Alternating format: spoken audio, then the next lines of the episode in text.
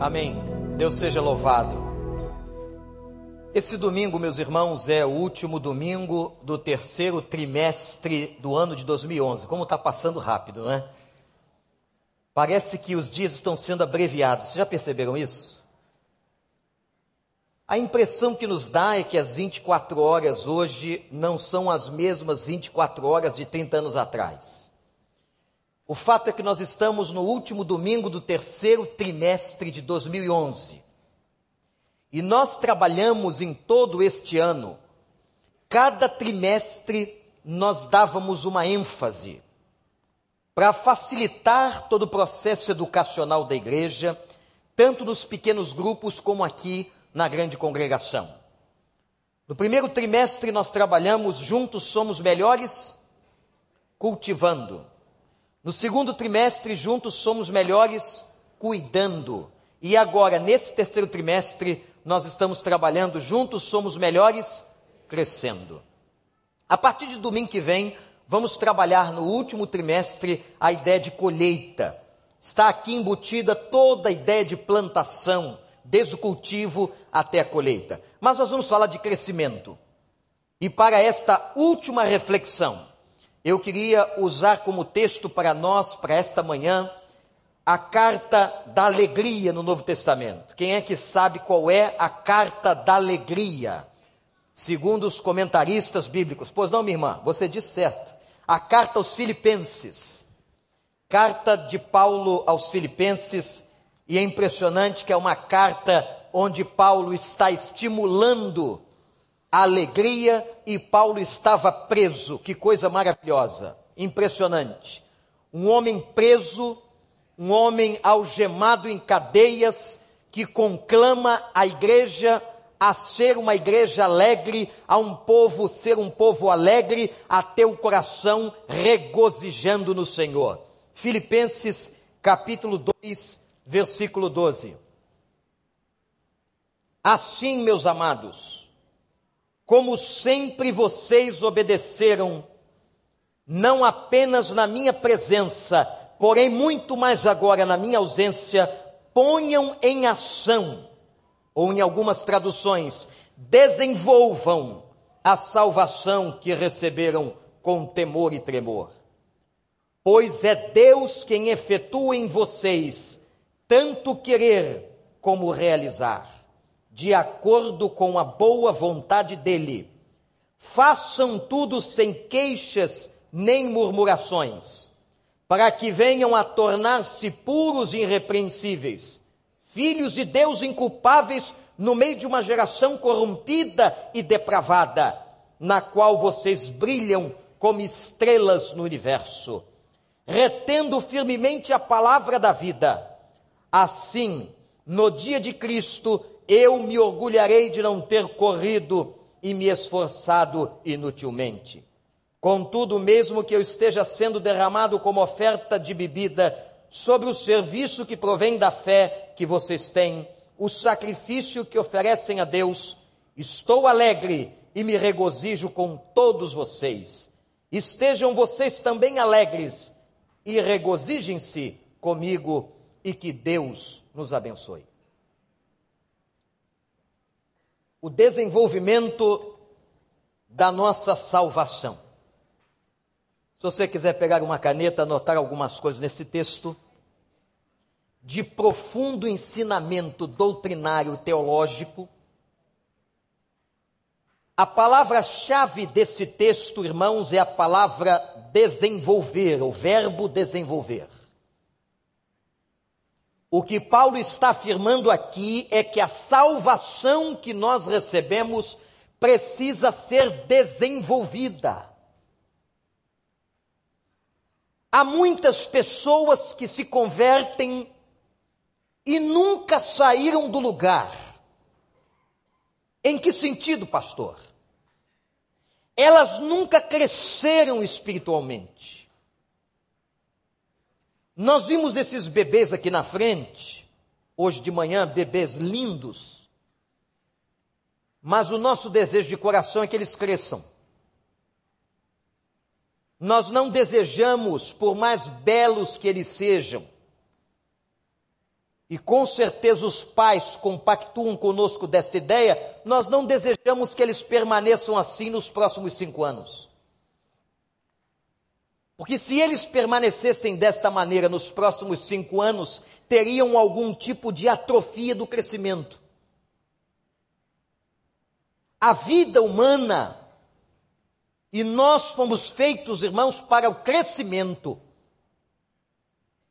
A própria salvação que um dia recebemos em Cristo Jesus, ela deve e tem que se desenvolver, sob pena de nós atrofiarmos a nossa vida espiritualmente. Então, o verbo que está no centro desta passagem é o verbo desenvolver. Desenvolvam a salvação, apesar de saber que algumas versões aí trazem outras palavras, mas o verbo grego que está aqui, a ideia de desenvolvimento. A salvação que nós recebemos. Quero nesta manhã, portanto, baseado nesse texto falando de crescimento, abordar três aspectos sobre a salvação.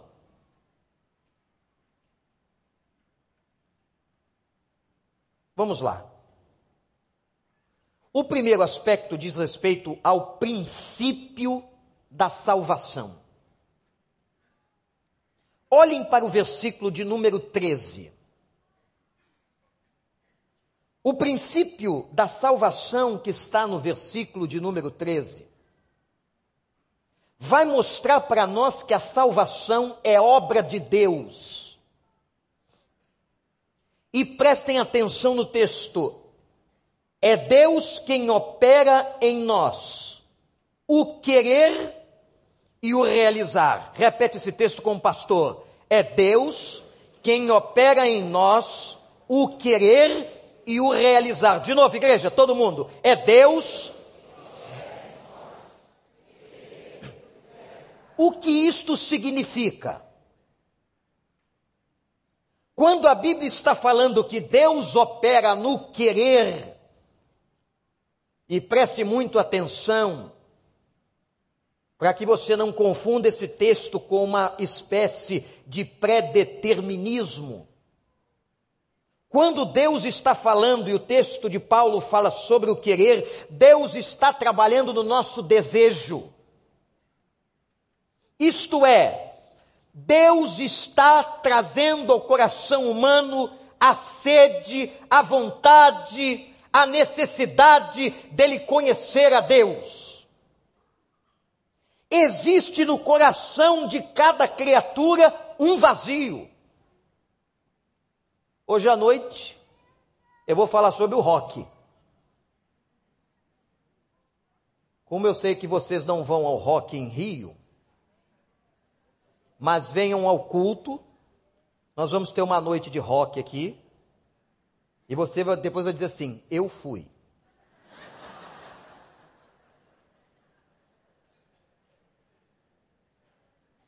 E você percebe nos movimentos, nas canções, nas letras do rock, como de qualquer outro movimento musical e popular, que há no fundo do coração humano uma carência, uma necessidade de completude. Essa necessidade de completude, este vazio existencial, é que nós entendemos que é Deus operando no querer humano. Você está aqui porque Deus operou no seu querer. Deus lhe trouxe a consciência da sua necessidade. Deus lhe trouxe a consciência do seu vazio. Deus lhe trouxe a consciência de que você precisa de salvação, de que eu preciso de salvação. Então, quando Paulo está dizendo Deus opera o nosso querer, ele está dizendo é Ele que nos traz a consciência das nossas necessidades. Como se Deus colocasse em nós, irmãos, uma sede. Agora, o texto também diz: observe, que Deus realiza ele coloca a necessidade pela salvação, ele mexe com o teu desejo e é ele quem realiza, isto é, é ele quem opera a salvação no homem. Então, atenção, amigos que estão aqui, que acham ou que pensam doutrinariamente que a salvação é um mérito. Que para eu ser salvo, eu tenho que fazer caridade, eu tenho que andar com uma cruz sobre as costas por muitos quilômetros, eu tenho que oferecer algum tipo de sacrifício. Não. A salvação de Deus é pela graça e é de graça. Louvado seja o nome do Senhor. Até porque nenhum de nós tem condições de pagar tal salvação. A salvação foi nos entregue pelo sangue e paga pelo sangue do Cordeiro, Jesus Cristo, o nosso Senhor. Então não há o que o homem possa fazer, o que eu possa fazer, o que você possa fazer para ser salvo. Interessante a pergunta do jovem rico, que é acostumado a comprar, acostumado a ter todas as coisas, ele pergunta a Jesus: O que é que eu faço para ter a vida eterna? Como é que eu faço para obter? Me diga que eu vou lá e pago. A salvação é gratuita é ato da graça de Deus. A palavra graça do Novo Testamento é um favor que se faz a uma pessoa que não merece. Quando Deus nos salva por favor, Ele nos salva quando ainda éramos pecadores, não merecemos, não merecíamos e jamais mereceremos isso, a graça de Deus. Quem disse que a língua do pastor não enrola também? Não precisa falar língua estranha, não, hein? Nós não merecemos tal graça. E nunca vamos merecer. Portanto, irmãos, a salvação que nos é trazida do céu é trazida pela graça. Agora observa a sutileza do texto e o ponto doutrinário. Deus opera onde? O querer e o realizar. O querer e o realizar, o início e o fim da linha. O que tem no meio? A decisão do homem. O que está no meio é a decisão do homem. A Bíblia não diz, meus irmãos, que Deus decide pelo homem. A Bíblia não diz que Deus obriga o homem. A Bíblia não diz que Deus pega o homem e faz ele engolir goela abaixo aquilo que ele está trazendo. Não. Por quê? Porque Deus deu ao homem uma condição fantástica, essencial, que o torna um ser singular, que é a capacidade de volição, de vontade, de decisão, de arbítrio.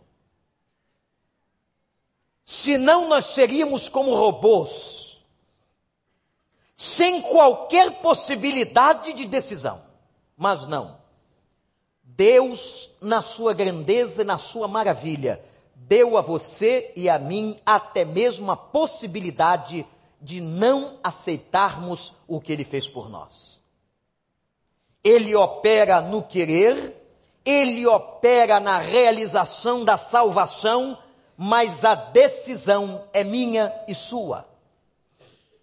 Por isso, irmãos e amigos, que muitas pessoas vêm à igreja, muitas pessoas ouvem o Evangelho, muitas pessoas recebem a palavra e deliberadamente elas dizem: Eu não quero este Evangelho, eu não creio nesse Cristo.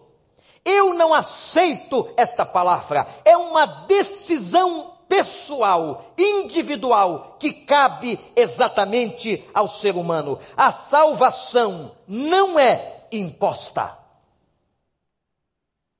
Então, o primeiro ponto que Paulo está tratando com os filipenses, ainda que ele esteja na cadeia, preso, mandando a sua carta doutrinária a Filipos, é dizer: a salvação que vocês receberam foi uma salvação de graça e pela graça. Ele trabalhou no coração, ele mostrou a necessidade, ele opera a salvação, mas quem decide é você receber ou não tal ato salvífico de Jesus Cristo. Mas vamos nós ao segundo ponto. Quando Paulo agora está mostrando que esta salvação se desenvolve, ela precisa crescer, ela precisa ter, meus irmãos, um movimento de crescimento. E o que Paulo vai fazer, porque Paulo é muito prático nas suas cartas. As cartas de Paulo, como as cartas da Bíblia, Nenhuma delas tiveram qualquer pretensão de serem compêndios teológicos. Por mais difíceis em alguns momentos que elas pareçam, elas são ensinamentos práticos. As cartas de Paulo nos ensinam o cotidiano da vida e do dia a dia. Como é que Paulo, então, aqui, vai trabalhar o desenvolvimento desta salvação? E foi um dos meus teólogos preferidos, o inglês William Barclay, que sistematizou nesse texto cinco sinais de uma salvação desenvolvida. Anote-os. Agora você vai poder fazer o seguinte: eu quero ver se a minha salvação está se desenvolvendo. Eu quero olhar para a minha vida agora e saber se a salvação que eu recebi de Cristo está crescendo e se desenvolvendo como tem que acontecer. E Paulo menciona que a primeira característica, ou o primeiro sinal de uma vida que está se desenvolvendo, é que ela está progredindo. O crente progride espiritualmente na época da Segunda Guerra Mundial, os nazistas perseguiram não apenas judeus. Quando nós falamos de 6 milhões de judeus que morreram no Holocausto da Segunda Guerra, muitas vezes nós esquecemos que morreram ali poloneses, que morreram europeus, que morreram cristãos, que morreram todas as pessoas que se opunham às ideias de Hitler de fazer uma raça ariana pura, alemã. Não foram apenas os seis milhões de judeus, mas milhares de pessoas morreram. E um prisioneiro nazista era um teólogo alemão de primeira linha, que por causa de Cristo, Hitler dá uma ordem especial para que prendam aquele homem. Aquele homem era um perigo por causa das suas ideias libertárias e contrárias a toda a prisão que Hitler impunha àqueles que estavam contra ele. E este homem chamava-se Dietrich Bonhoeffer, um teólogo com muitos escritos. E Bonhoeffer se notabilizou com a fundamentação de uma ideia em que ele falava que a graça de Deus não pode ser barateada. Ele pregava contra aquela vida cristã barata. Ele pregava contra aqueles crentes que não tinham entendido que nós somos comprados com o sangue de Jesus e que as nossas vidas deveriam ser vidas santas, entregues, dedicadas, devotas e não uma vida irresponsável. E Bonhoeffer dizia nos seus escritos que muitas vezes encontrava crentes que falavam e afirmavam o seguinte: Eu já estou salvo, eu vou para o céu, não importa a forma como eu viverei aqui na terra. Bonhoeffer dizia: Não, isso é graça barata. Não podemos aceitar uma vida medíocre no cristianismo. Não podemos aceitar uma pessoa que se diz crente, mas tem uma vida inconsequente, uma vida de mau testemunho, uma vida de incoerência, uma vida onde aquilo que ele faz não é aquilo que ele fala. Não podemos aceitar uma vida assim. Bonhoeffer, prisioneiro de Hitler, pregava contra a graça barata. momentos finais da sua execução, e Bonhoeffer foi executado em campo de concentração. Bonhoeffer chama alguns dos discípulos de dentro da cadeia e diz: Não chorem por mim. Eu não estou indo para a morte, mas eu estou indo para a vida. Porque o desenvolvimento da nossa salvação nos conduz ao estágio maior da presença e da vida eterna em Cristo Jesus, o nosso Senhor. É para lá que nós estamos indo. E ele foi resoluto para a morte, na certeza da vitória. Aleluia! Um crente que está se desenvolvendo na sua vida, progride. Aquele pecado de estimação do ano passado tem que desaparecer esse ano. Aquele relacionamento reprovado por Deus tem que desaparecer da vida. Aquela maledicência, aquela palavra torpe não pode ser mais dita. Aquele pensamento que ofende a paciência de Deus não pode ser mais pensado. Isto é, irmãos, nós temos que progredir na nossa vida cristã diante do Senhor. Aquele crente que era inútil, assistente de culto, lustrando os bancos da igreja, agora é um servo eficaz no reino de Deus. A vida cristã se notabiliza primeiramente pelo sinal do progresso.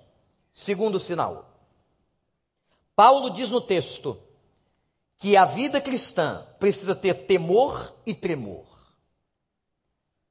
Meus irmãos, a familiaridade com as coisas de Deus, o fato de você se acostumar a vir à igreja, se acostumar a ter várias Bíblias na sua casa, se acostumar a ouvir música evangélica, se acostumar com a quantidade enorme de templos pela cidade afora, faz com que às vezes nós confundamos as coisas e percamos o tremor e o temor pelas coisas de Deus.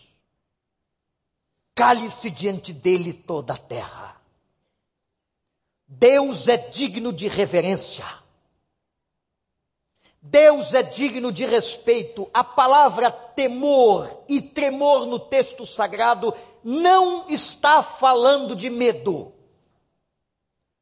Deus não quer adoradores ou seguidores que estejam com Ele por medo. Não, a palavra e a ideia é de respeito e renúncia. Uma pessoa que está desenvolvendo a sua salvação respeita a Deus respeita o reino de Deus, respeita as coisas de Deus, respeita os homens de Deus, respeita a igreja de Deus, respeita os ministérios de Deus. Uma pessoa desenvolvida espiritualmente vive a sua vida cristã com temor e tremor. E dizendo sempre o seguinte, gente: eu sou um fraco eu sou um pecador, eu dependo do Senhor, eu dependo da Sua graça, eu dependo do seu sustento. Eu dependo do Senhor. O dia em que nós perdermos esta visão de dependência, nós perdemos o temor. O dia que nós perdermos esta capacidade de vermos as nossas próprias fraquezas, nós vamos perdendo respeito à autoridade de Deus, porque temor na Bíblia é isso, é respeito à autoridade do soberano. Um homem, uma mulher crente, desenvolvidos na sua fé, tem um coração com temor e tremor na presença de Deus. Cada um de nós tem que ter este sentimento de respeito ao Senhor. Não trate as coisas de Deus com desleixo. Não trate as pessoas de Deus com pouco caso. Que haja no coração da igreja do Senhor, no meu coração, no seu coração, o temor e o tremor a Ele e por Ele. Amém, irmãos? A terceiro, o terceiro sinal que Paulo está trabalhando aqui é o sinal da serenidade e do amor. Por quê? Porque Paulo fala sobre duas coisas. Ele está falando que nós temos que ter uma luta contra a murmuração e a contenda. A ideia de murmuração na Bíblia aqui é queixa. Eu sei que aqui dentro deste santuário não tem ninguém assim, mas vocês conhecem crentes que vivem se queixando e murmurando? E murmuram o tempo todo, reclamam o tempo todo, nada está bom.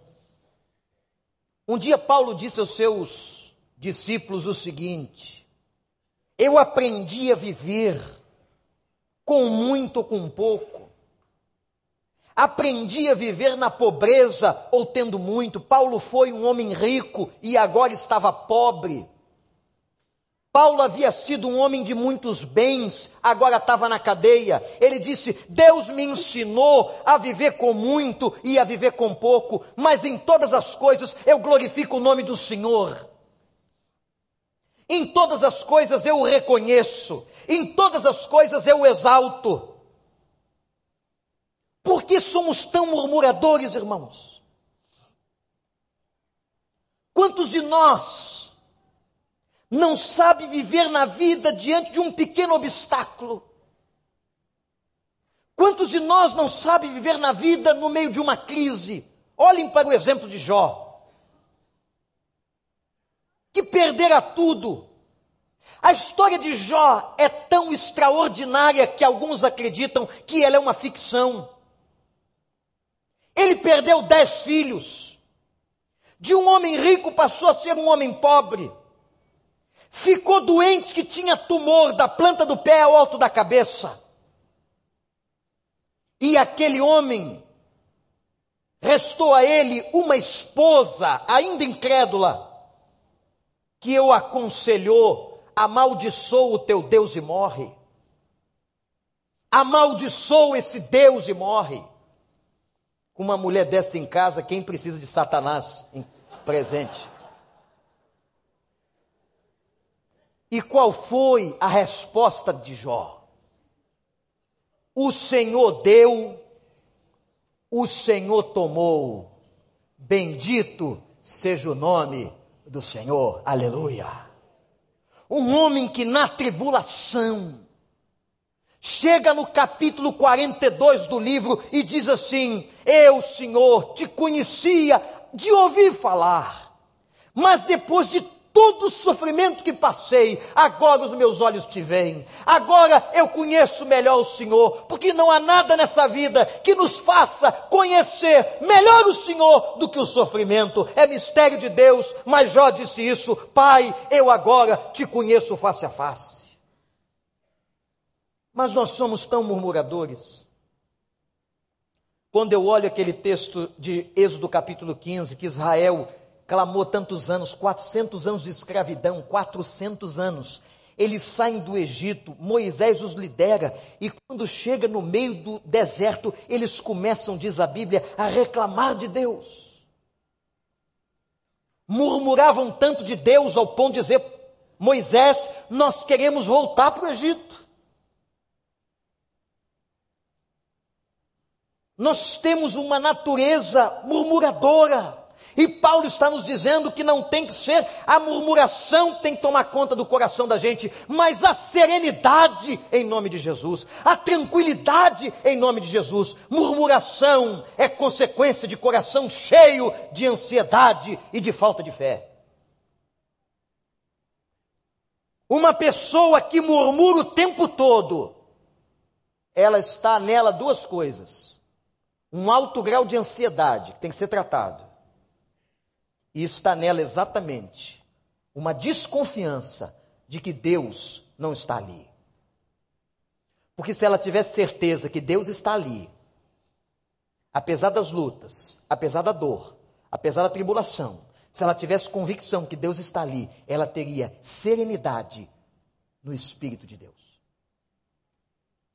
Não murmurem. Uma pessoa que desenvolve a sua salvação não é uma pessoa que vive em murmuração e diz Paulo ainda, nem em contendas.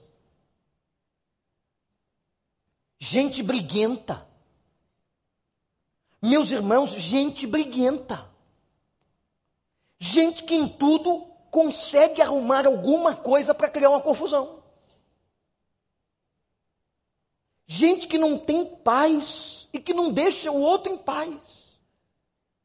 Graças a Deus que você não tem um cônjuge assim. Graças a Deus. Que nós não podemos ter ninguém assim ao nosso lado. Agora, quantas pessoas reclamando, às vezes, da sua própria casa, de gente com o coração em contenda 24 horas, em sofrimento 24 horas. E o que o Paulo está dizendo aqui é que uma pessoa desenvolvida, ela não vai perder o tempo com oração e contenda. Ela não vai perder tempo com briga. Ela não vai perder tempo em desenvolver mágoa. Ela não vai perder tempo em desenvolver ódio. Ela não vai perder o tempo em ficar provocando o outro. Tem gente que é assim. Mas o tempo dela vai ser investido no crescimento, numa vida saudável, numa vida, meus irmãos, de prazer em viver com o outro, pelo outro, como uma irmandade em Cristo Jesus, o nosso Senhor. Amém? Ou não?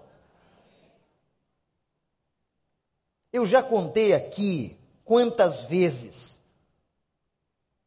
mas como tem sempre gente nova na igreja, eu conto de novo. Eu já conheci muita igreja nesse mundo, muitas igrejas, mas eu nunca vou me esquecer da igreja do pastor Felipe Degar. Quando fomos um grupo desta igreja aqui e um grupo de Barão da Taquara com o pastor Novaes, nós fomos à periferia francesa. E lá nós nos dividimos, éramos 30 e nos dividimos, cada um ia para uma igreja fazer um trabalho evangelístico. Foi um momento maravilhoso. E me lembro que naquela manhã de domingo eu caí na igreja do pastor Felipe e vi naquela igreja um sentimento de amor. Era uma igreja pobre, pessoas tão simples. Uma igreja, inclusive, de negros franceses discriminados. Que não tinham vez na alta sociedade de Paris. Moravam na periferia. Nós somos nesta igreja. Cheguei lá, primeira coisa que eu ouvi, eles estavam divididos em duplas ou trios, em oração. Perguntei ao pastor o que eles estavam fazendo, eles estão compartilhando a semana, contando as suas necessidades. Vejam, gente. Um dizendo para o outro como é que foi, agradecendo a Deus. Eles partilhavam, o pastor me disse que eles partilhavam mantimentos no pátio da igreja. E tem gente que reclama de dispensa cheia. Partilhava os mantimentos. Muitos daqueles negros franceses tinham vindo das Guianas altamente discriminados. O culto começou. O culto começou, já tinha tido essa impressão lindíssima. Aquela igreja tinha um negócio diferente, e tinha mesmo. Quem é de empresa aqui sabe que existe uma coisa hoje chamada na administração de clima organizacional. É a atmosfera psicológica que a gente sente no ambiente. Você chega no lugar, você percebe a sua percepção te mostra como é que está o clima da organização, como é que está aquele ambiente, se é favorável ou desfavorável. Eu cheguei naquela igreja, eu percebi claramente que aquela era uma organização saudável. O culto começou e numa organização saudável, o culto é uma maravilha. O louvor fluía, a graça de Deus atuando. Aí a Tamar hoje de manhã fez no nosso programa um momento de confraternização e disse assim: dá um abraço no seu irmão, saúde a quem está do seu lado. E eles começaram a fazer isso. Pastor Felipe também fez isso. E quando o pastor Felipe fez isso, eu comecei a ver aqueles caras se abraçando, tão lindo, eu estava tão emocionado com aquela cena, mas aí ligou uma coisa esquisita. Eu vi que os homens, aqueles negros altos, fortes, se beijavam. E se beijavam até com uma bitoquinha na boca, assim, ó. Irmãos, eu fiquei tão chocado. Estava tudo indo bem. Veio a cultura brasileira na minha cabeça, veio meu pai. Eu disse assim para o pai do céu: Pai, O pai da terra, se visse isso, lá na cultura brasileira, não dá certo, mas graças a Deus em Cristo Jesus que eu estou aqui no altar e eles estão se beijando lá embaixo. Porque eu não tenho condições de suportar. Meus irmãos, quando eu digo isso, levanta um negão de uns dois metros de altura com uma disposição. Ele parte em minha direção e eu tinha absoluta certeza que ele achou que eu não tinha sido saudado e ele vem para cima de mim, eu peço ao Senhor, Pai, agora livramento teu servo. O que fazer agora? E Deus me deu o livramento, a estratégia do livramento. Quando ele veio, muito maior do que eu, eu agarrei a cintura dele e fiquei grudado. Não saía de jeito nenhum. Ele beijou tanto a minha nuca, irmãos. Quando eu vi que tinha parado, cessado a saudação, eu disse: Merci. Vai com Deus. Ele ainda ameaçou voltar. Eu disse: Não, tá bom. Beijou bastante já, beijou. Até hoje tem parte da juventude da igreja que diz assim para mim, pastor, fala a verdade, como é que foi o processo? É verdade que eu estou contando. Acabou aquela beijação, tinha cedo o Senhor. Cedo o Senhor, momento de comunhão da igreja, de fraternidade, mas eu olhei para a mesa memorial, só vi o pão. Falei, aqui na França, nessa igreja, é tudo diferente. E tinha um cálice grande. Eu fiquei olhando, falei, como é que funciona? Me lembrando dos nossos cálices higiênicos, descartáveis, pequenininhos que a gente usa aqui. Que você pode até levar para casa. Quando de repente o pastor Felipe pegou, levantou o cálice e disse: Agora vamos passar o cálice, símbolo do sangue do cordeiro. E foi passando de irmão a irmão, disse assim: Vamos passar e como é da nossa tradição, o último gole é do pastor convidado. 500 daqueles eu vi. A baba se misturava ao vinho. Passava o lencinho, bebendo. Eu bebi e estou aqui, ó. Sem murmuração e contenda. Quando acabou, aquele culto, eu chamei o pastor Felipe, a sua igreja é diferente. O pessoal se beija, bebe num cálice só. Eu disse: existe alguma coisa que o senhor perceba que é diferente aqui? Ele disse: existe. Realmente nós temos um sentimento, uma fraternidade, um ajuntamento diferente. Eu disse assim para ele: o que o senhor atribui a isso? Ele disse: é o sofrimento. Nunca mais esqueci. Wander, você sabe o que mais faz uma pessoa amar? É sofrer. É no sofrimento que se aprende a amar. Todas essas minhas ovelhas aqui, discriminadas em Paris, que não entram e não podem entrar em alguns restaurantes, pobres, todas essas pessoas passaram por muito sofrimento. E por isso que aqui eles fazem deste lugar um refúgio de amor, sem murmuração e contenda. Como nós perdemos tempo, gente brigando e conflitando, e o diabo jogando lenha na fogueira, e a gente amargurando o coração. Quantas pessoas perdem o tempo da sua vida mais precioso, ao invés de investir no reino, na alegria do reino, nas coisas de Deus, estão investindo para lutar contra irmãos. Enquanto nós devíamos aprender o amor e levar as cargas uns dos outros. Me faz lembrar aquele menino que vinha, muito pequeno, com seu irmão, com aquele outro menino na garupa da bicicleta, e ele pedalava com muita dificuldade, porque ele era pequenininho. E alguém olhou e disse: Mas garoto, você está aí tão pequeno, com a coluna ainda tão pequena, carregando esse peso. O menino respondeu: Não é peso, não, moço, é meu irmão. Não é peso, não, é meu irmão.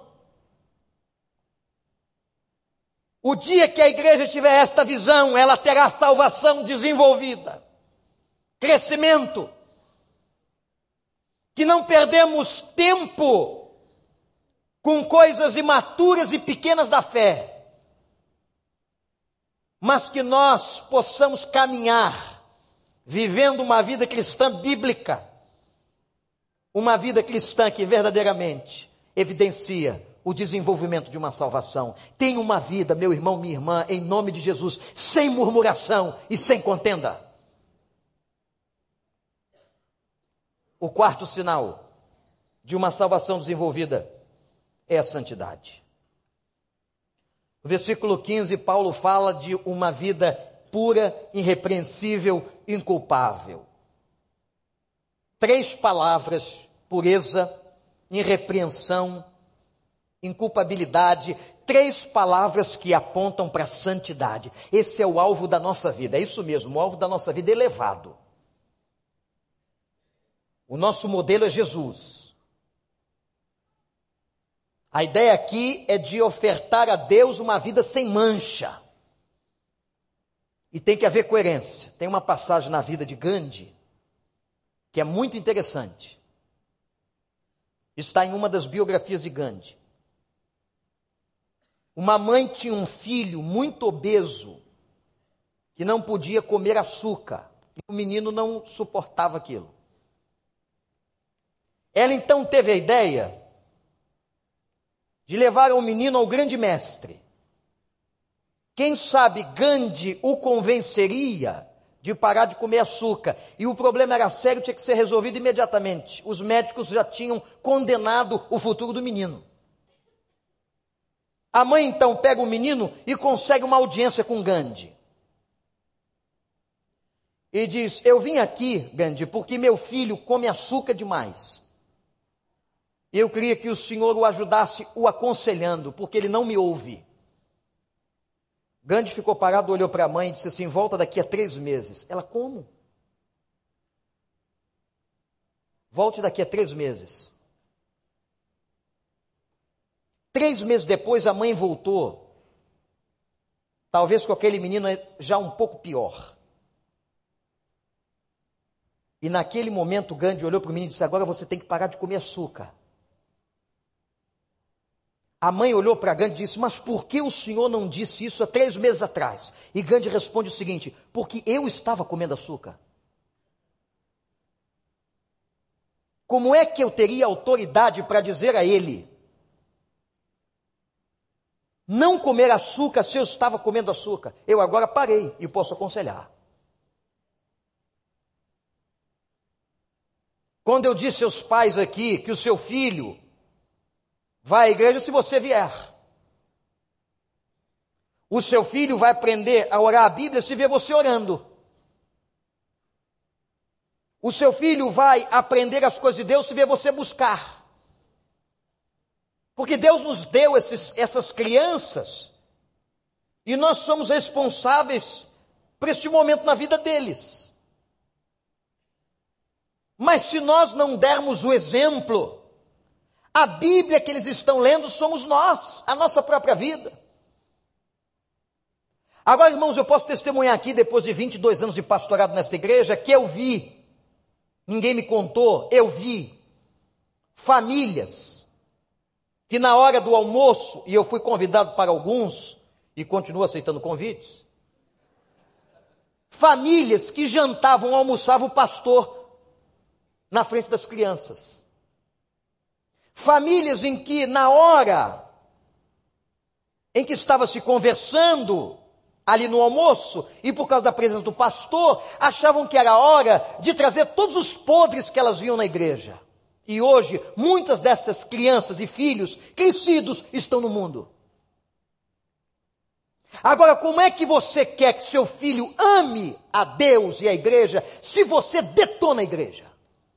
Tem gente que tem a capacidade de servir a uma igreja, de estar numa igreja, de ser membro de uma igreja e detonar a sua própria igreja. É uma incoerência insana. Como é que eu posso estar no lugar que eu mesmo estou denegrindo e destruindo? Isso é loucura. Incoerência total. A vida de santidade da igreja é para todos nós. Coerência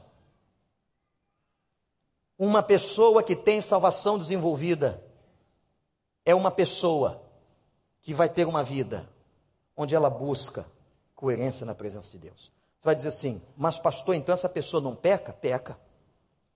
Mas eu gosto sempre de lembrar uma frase do pastor Ivênio, grande pregador, quando ele diz assim: sujo não é aquele que cai na lama, mas é aquele que é capaz de cair e vir a se limpar. A santidade não significa que você não vai se sujar, não vai errar. Você está na carne, você é gente. Mas na verdade, a santidade é quando nós estamos debaixo do sangue do Cordeiro que nos limpa de todo pecado. A quinta evidência de uma pessoa que tem salvação desenvolvida é que ela é um reflexo de Cristo. A palavra reflexo, os físicos aqui, e quem estudou física na vida pode se lembrar da função do espelho, a luz refletida. E quando nós entendemos que nós somos reflexo de Cristo, nós entendemos que nós não temos luz própria. Ninguém aqui é artista, ninguém tem brilho próprio.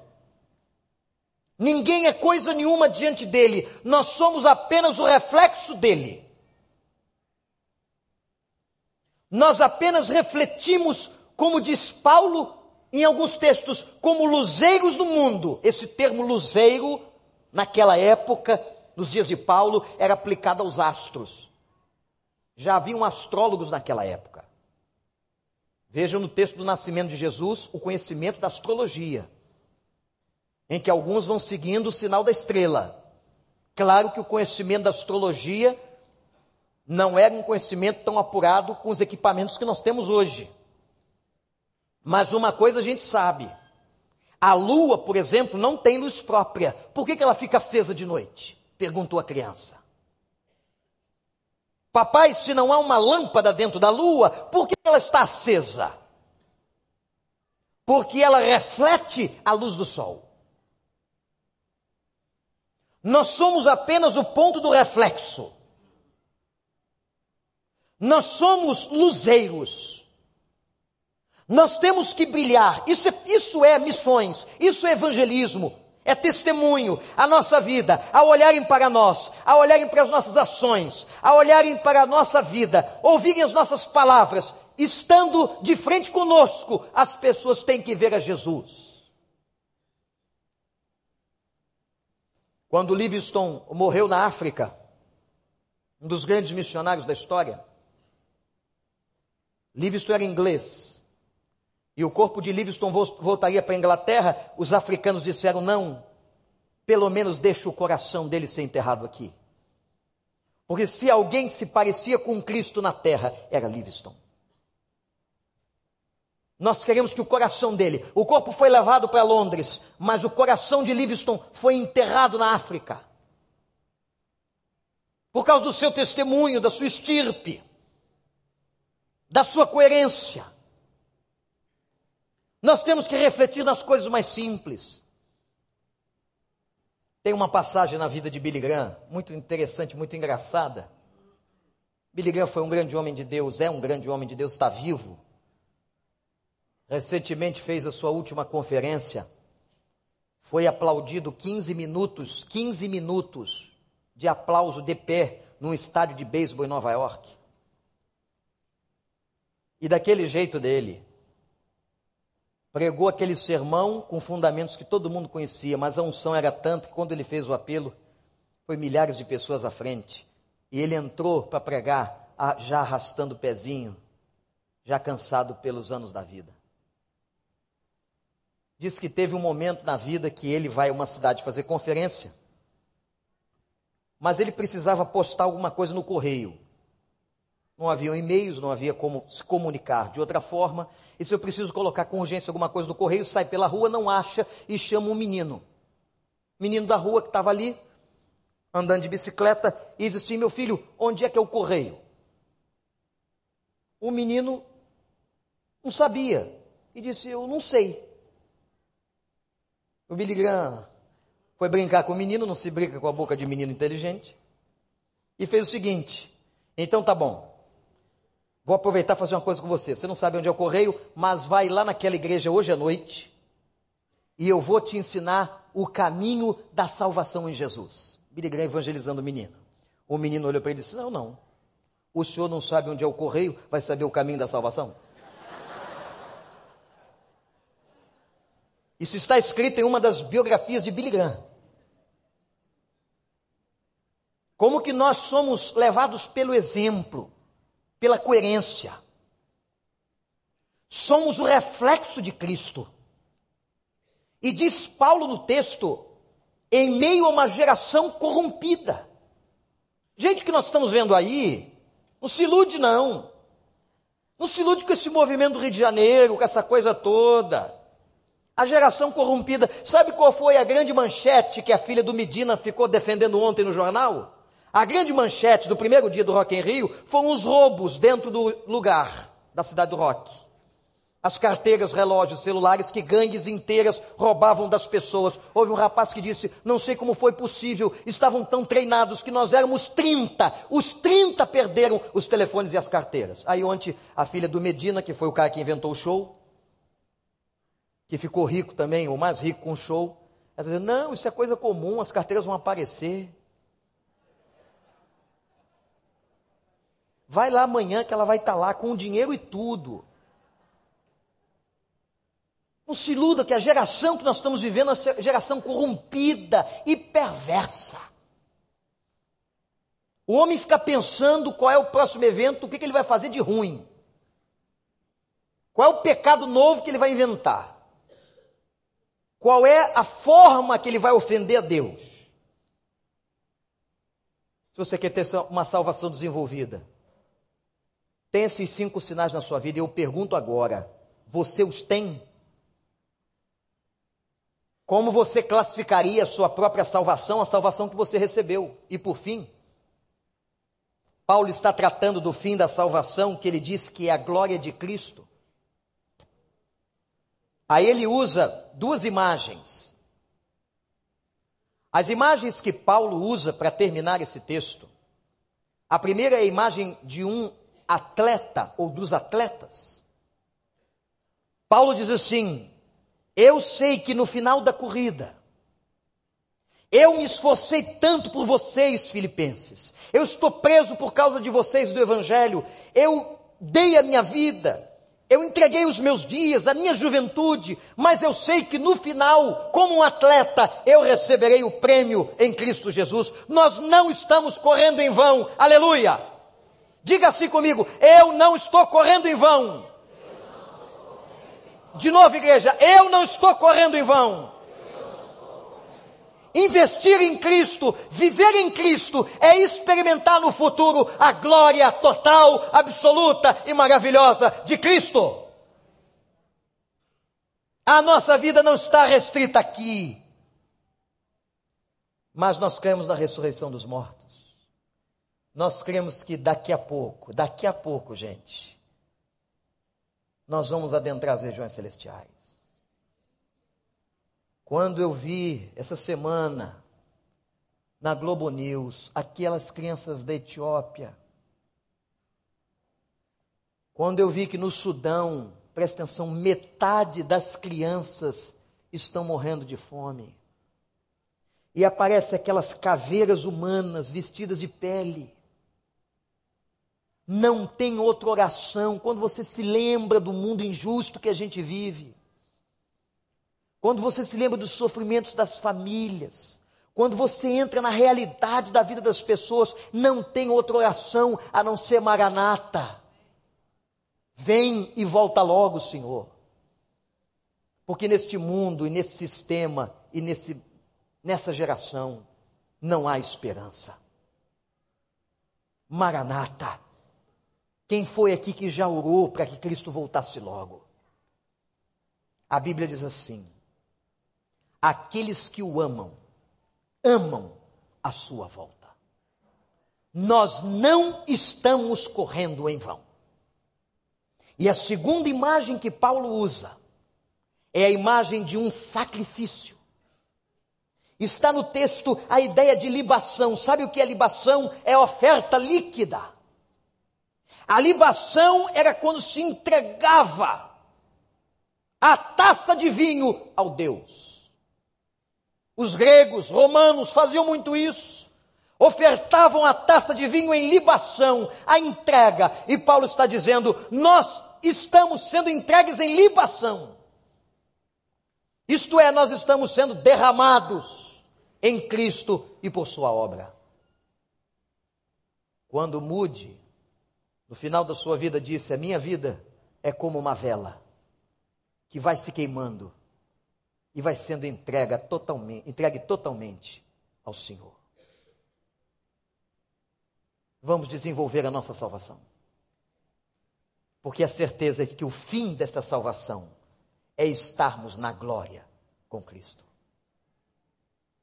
A salvação teve um princípio, a salvação se desenvolve, a salvação terá um fim. Eu quero concluir esta reflexão, irmãos. Primeiro, convidando vocês para o rock hoje à noite. E segundo, trazendo para vocês uma ilustração. O primeiro homem a chegar no topo do Everest o pico mais alto da face da terra foi um homem chamado Edmundo. A primeira vez que ele tentou, ele fracassou. 1952, Edmundo não conseguiu. É difícil aquele negócio. Foi chamado em Londres para dar uma conferência e uma palestra sobre a sua derrota. O que ele aprendeu? Diz que Edmundo terminou a palestra da seguinte maneira: colocou uma foto imensa do Monte Everest, olhou para a foto e disse assim: Você, Everest, já cresceu tudo que tinha que crescer. Eu não. Eu vou continuar crescendo e eu vou vencer você. Eu vou chegar em cima. E ele chegou no ano seguinte ao topo do mundo. Eu quero que você tenha esta convicção Pode ser que hoje você não tenha chegado onde tem que chegar, como disse Paulo, mas eu prossigo para o alvo, para chegar no topo do mundo, na glória do Senhor, pelo prêmio da soberana vocação de Deus. Vamos desenvolver a salvação. Não fique estagnado, você precisa crescer para a glória de Deus. E que Deus nos abençoe. Amém?